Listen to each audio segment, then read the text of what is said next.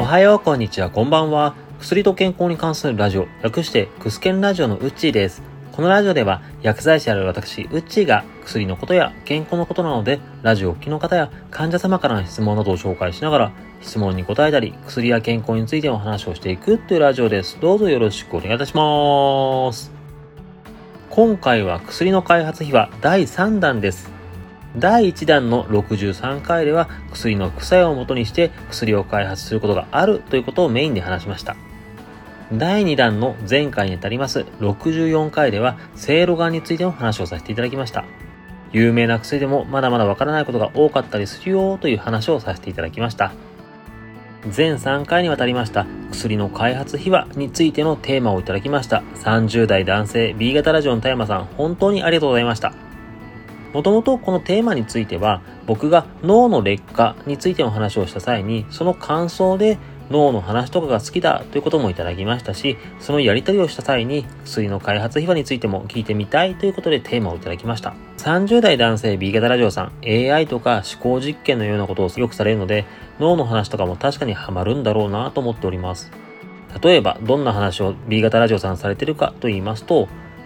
AI による思考を登場されるような時代が来た時、皆さんどういう思考方法をすれば対策になるのかなといった話をされたりもします。これはシャープ46の広角王者カニキングの話でしたけども、こういった様々な思考の試みとかはめちゃくちゃ面白いなと思っておりますし、いつも聞いております。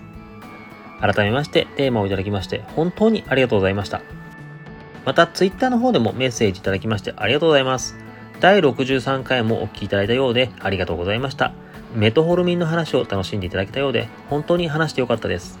で今回の話なんですけども、薬の開発に関する発想力の話をしようかと思います。が、実はこれ、取り直しをしております。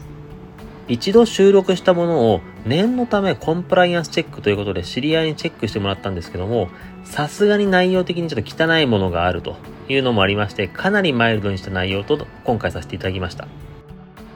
もしもあんまり面白くないなとなってしまったら申し訳ございません。それでは今回のテーマはこちら。本当に偶然フレミング博士の偉大なる発見。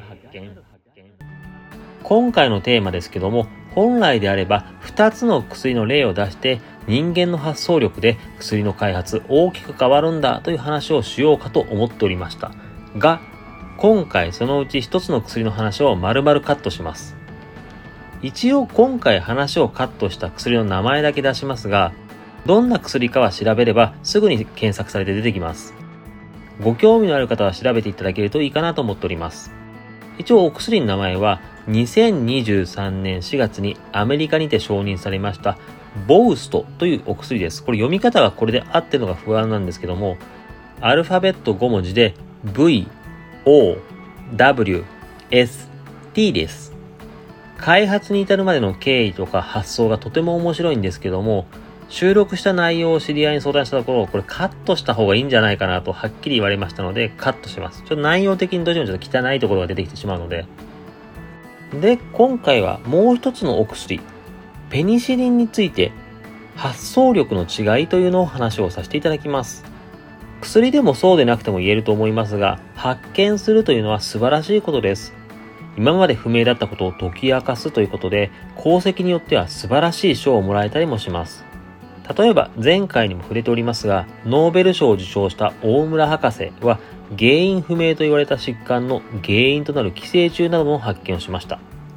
そして原因を除く薬の開発に貢献をしたことによりまして3億人もの人々を失明から救いました。このことも発見するということがとてもすごい功績へとつながりました。ただ、今回話をしていきますのは、発見すると言っても突然見つかるというわけではないよと。過去に多くの人も同じ発見をするチャンスがあった。でも過去に発見できなかった人は、なぜ発見をすることができなかったのか。そんなことはよくあります。では、なぜそういう発見者が発見に至ったのかという話を今回していこうかと思います。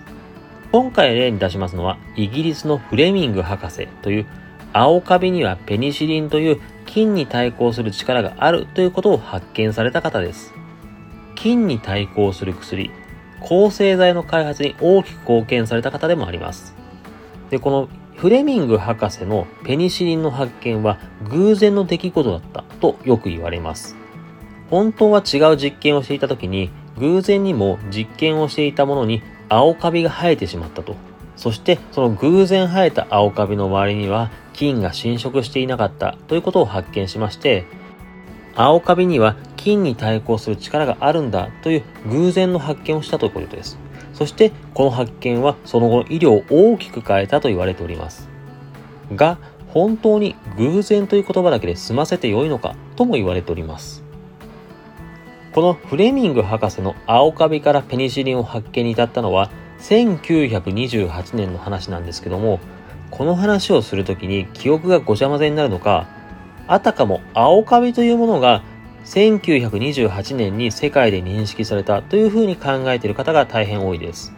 が、青カビというもの自体は当然といえば当然ですけども、もう5億年以上前から存在すると言われております。人間が青カビを認識して何かに利用するということでも、もう1928年よりもはるかに昔、今より2000年前には青カビを利用した食べ物であるブルーチーズをローマ時代の人々は作って食べていたという記録が残っておりまして、古くから人間はカビとの付き合い方があったと言われております。また、カビの研究ということでも、1928年よりももっと前からカビの研究というのは行われておりました。1845年にカビが原因となる食中毒により、2年間で20万人から30万人が食中毒で亡くなったというのがヨーロッパの方でありました。この時には当然ながらカビとか様々な研究をされまして、この治療法が判明するのは40年後とはなりますけども、その間に様々なカビ毒について研究をされたと言われております。カビ、特に青カビを使っての食品を生むなので、人々はカビのことを長年学んでおりました。ブルーチーズのこととか、そういうのも含めて食品に使えるんだというのも学んでいるからこそできることです。で、先ほどの食中毒のように研究とかもしっかりとされておりました。が、それでも長い年月の間、青カビから菌に対抗する力があるペニシリンというものを発見するということは誰もわからなかったです。また、1928年にペニシリンがフレミング博士のもので発見されてから、1940年に動物実験での効果を発表されるまでの間でも、同じような発見をしたという科学者はいないと言われております。この発見というのはフレミング博士の特徴的な発見と言われてはいるんですけども、ただ、当時の衛生状況からすると、絶対に他の科学者のシャーレ、菌とかを培養する器具なんですけども、そのシャーレには青カビが生える科学者なんていうのはとても多くいたはずだと言われております。なので、フレミング博士以外にも多くの研究者が同じように青カビから抗生剤になるものを発見することはできたはずだと言われております。でもじゃあなぜフレミング博士は発見できて他の人が発見できなかったのかというのはフレミング博士の発想力の素晴らしさが要因と言われております。ここで少し話を挟みますが、実はフレミング博士はペニシリン以外にもある発見をしております。それはリゾチームというものです。このリゾチームというのは動物の唾液とか卵白などに含まれる殺菌作用のある酵素なんですけども、これの発見に至ったのは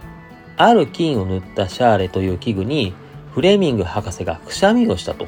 で、その数日後、唾液がついた場所には菌の発生が抑えられていたというのを発見して、これはきっと唾液の中には殺菌作用があるものがきっと含まれているというので発見に至ったという。ある意味これもシャーレにくしゃみをしたという偶然の発見だと言われております。が、そもそも大事な実験器具なのでくしゃみをしてしまったら捨てるのが当たり前じゃないですかという。フレミングの博士の場合は、くしゃみをしたものをあえて数日間保管していたとされています。他の人であれば捨ててしまうようなものをなぜ取っておいたのか。実はその時のフレミング博士は唾液に殺菌作用があるというのをもう分かっていたんじゃないかそれを発見して世間に発表する際に少しでも世間の方に知ってもらうためにジョークを交えて話した方が広まるからこういう偶然の発見を装ったんじゃないかとも言われております。リゾチームというのもかなりすごい発見なんですけどもペニシリンに関してはもう20世紀で最大の発見とも言われているほどです。こういったものを偶然にも2回発見できることでしょうか？リゾチームだけではなく、ペニシリンにおいてもカビが生えたことで失敗だということで捨てた科学者は絶対に多かったはずです。でも、フレミング博士は捨てなかった。もしかするとカビには何か力があるというのをもう踏まえていたんではないかとも言われております。ただ、もしも何か踏まえていなかったにしても、カビが生えてしまったもの、失敗したもの、そこからも何か発見があるかもしれないという発想力があったからこそ偉大な発見につながってはないかとも言われております。もしかしたら発見したことに対して偶然を装うことで世間に知らしめたい、逆に知ってもらいたいというアピールだったのかもしれません。ただ、もし本当に偶然だったにしても、何か失敗をしたとしても、そこから学ぼうとする姿勢、それこそがフレミング博士の偉大な発想力ではないかと思われます。たとえどんなことがあったとしても、はためには失敗したかなということでも、準備をしておく、いいようなことを発見しようという姿勢を見せること、これはとても大事なことです。生活をしていけば、様々なことを考えなければいけないことがあります。そんな時に、いろんなことを思考実験しておくのは大事じゃないかなと思われます。例えば、仕事で誰かと会わなければいけない。その時に、どういう話し方をしよう。どういうふうに相手とコミュニケーションをとっていこうというのも考えるの大事ですし、誰かとデートをした時でも相手を楽しませるためにはどんなことをしたらいいだろうというのは様々な思考実験というのはしておく必要があるんではないでしょうか。そういった意味でもどういった思考実験が備えになるのかなどいろいろなことを考えて準備をしておくそういった楽しさを学べる30代男性 B 型ラジオ僕はお勧めしております。常に妄想して思考する田山さんの姿勢は僕は見習いたいと思っております。今回はこんな感じです。全3回にわたりまして薬の開発についての話をさせていただきました。テーマをいただきました30代男性 B 型ラジオの田山さん、本当にありがとうございました。また何か気になることなどあれば、いつでもメッセージをお待ちしております。ここ最近は薬の話が多かったですけども、次回は久しぶりに健康関連、運動と血圧についての話をしようかなと思っております。今回も最後までお聴きいただきまして、誠にありがとうございました。また次回も聴いていただけると大変嬉しいです。それではまたお会いしましょう。このラジオで話す内容はあくまで一つの説であったり一つの例です。医師の方針や患者様それぞれの状態で治療方針は違いますので、自身がかかっている医師や看護師、薬剤師などの話を優先するようお願いいたします。